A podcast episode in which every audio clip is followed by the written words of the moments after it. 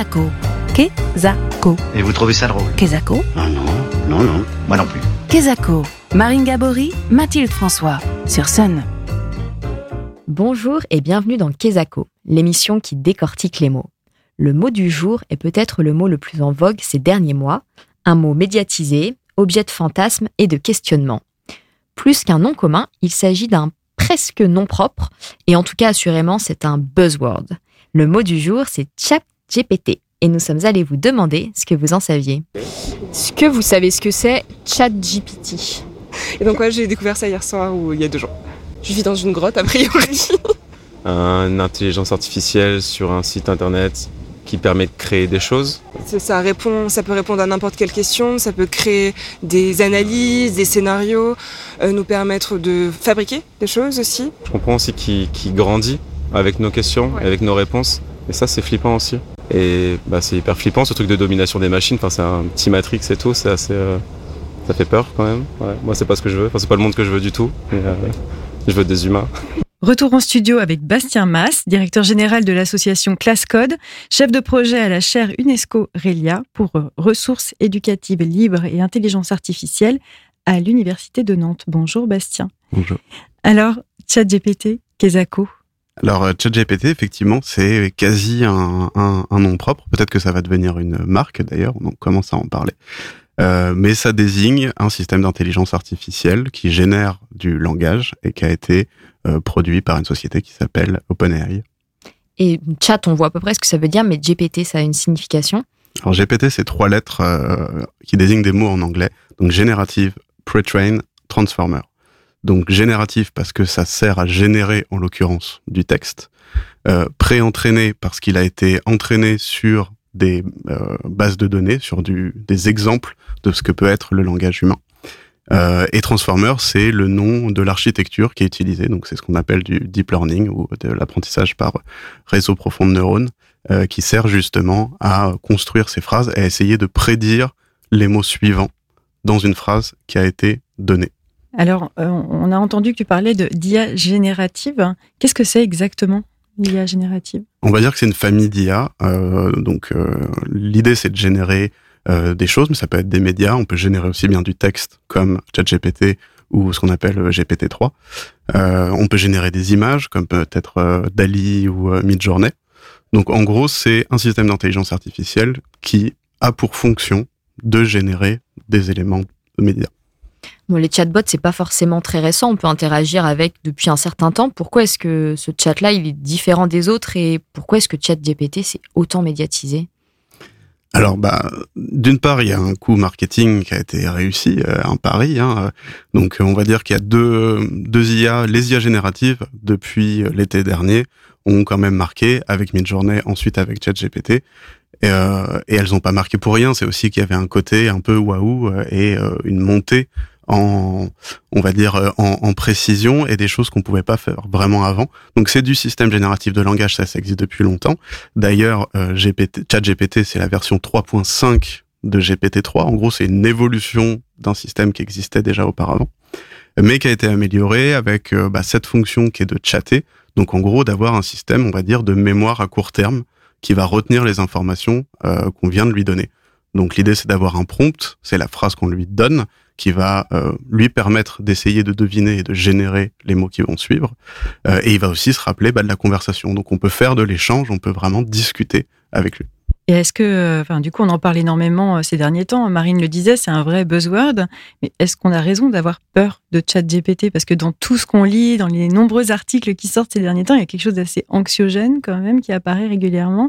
Alors, est-ce qu'on a raison d'avoir peur ou est-ce qu'on a raison peut-être de fantasmer aussi sur le pouvoir de ChatGPT Alors, je pense qu'on n'a jamais vraiment raison d'avoir peur.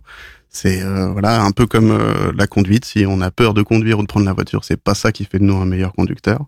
Euh, par contre, il faut être conscient des limites, euh, des, des, des risques ou des débords que ça peut avoir. Donc, il y a une partie vraiment de comprendre aussi comment ça fonctionne. Ça, je pense que c'est vraiment un enjeu aussi citoyen. C'est euh, de pouvoir comprendre globalement comment fonctionnent ces systèmes-là, même si on parle pas de faire de la programmation ou de l'apprentissage du code, mais d'avoir les concepts qui nous permettent de comprendre le fonctionnement de ces systèmes et, euh, et de voir aussi bah, les limites, ce que ça ne peut pas faire, parce qu'il y a plein de choses que ça ne peut pas faire. Ça reste un outil qui est dédié à une fonction qui est de générer du texte.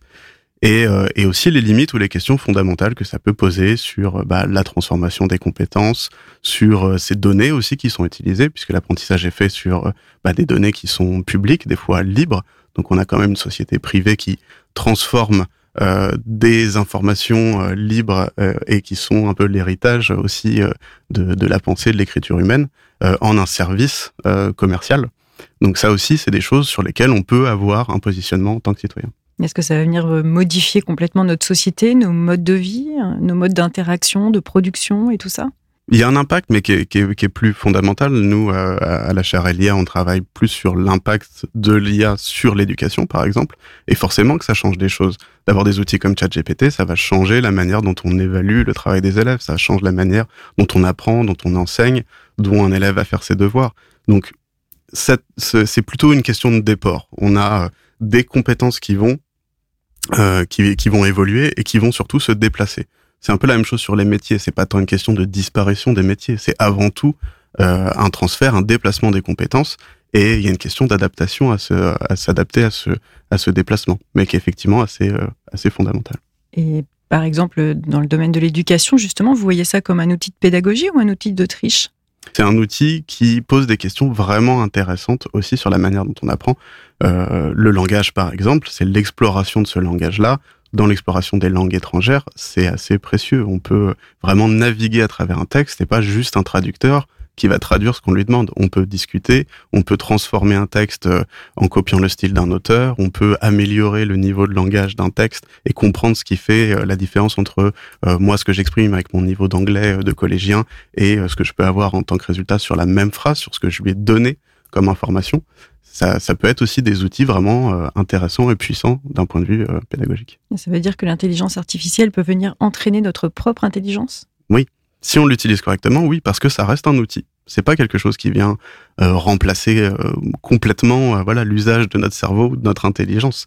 Alors on entend bien tous les aspects positifs que peuvent revêtir l'IA et pourtant récemment les propres créateurs de ChatGPT ont signé un moratoire pour stopper les recherches sur l'IA pendant quelques mois se demandait pourquoi cela et euh, est-ce que à la chaire euh, Rélia, vous vous êtes positionné euh, sur ce moratoire? Oui, effectivement. donc le porteur de la chaire, Colin de la Guerra, a, signé ce moratoire. C'est notre position, nous aussi, en tant que chaire UNESCO.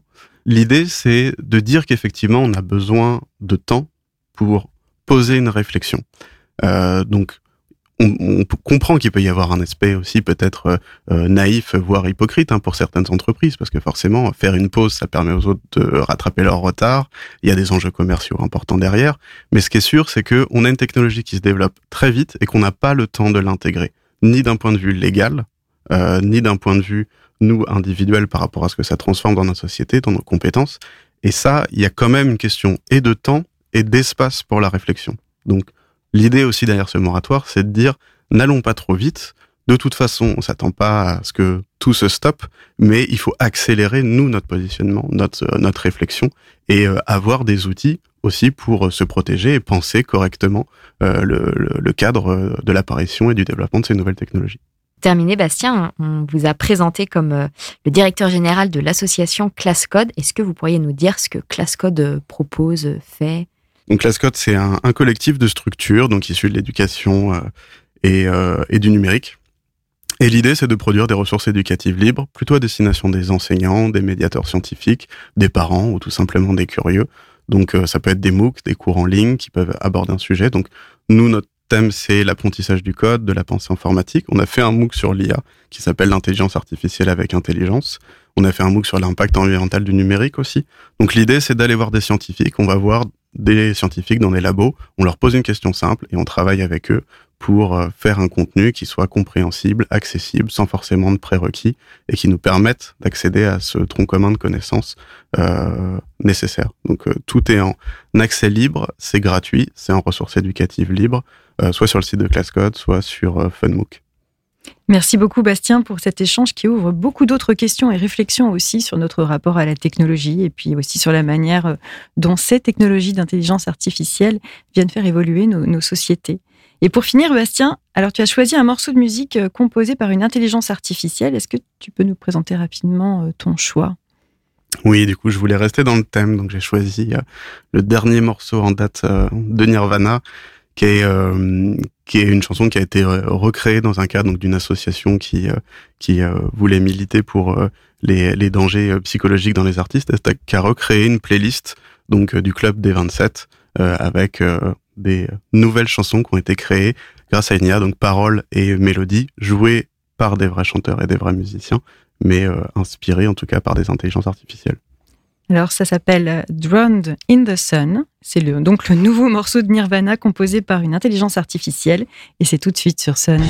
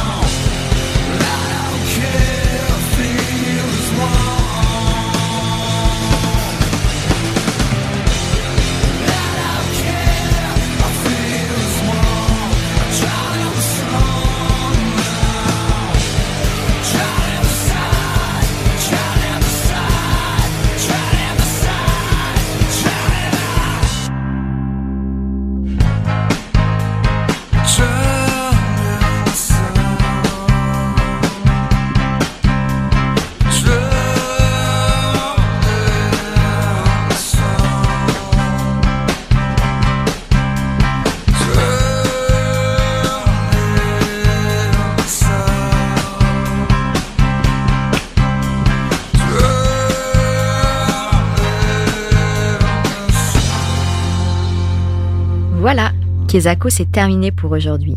Mais promis, on se retrouve dans 15 jours avec un nouveau mot à tourner, à retourner et à décortiquer. D'ici là, et si ce n'est pas déjà fait, allez donc tester par vous-même ChatGPT pour vous faire votre propre avis. Bonne semaine sur Sun. Kezako, en replay et en podcast sur mysun et le sonunique.com.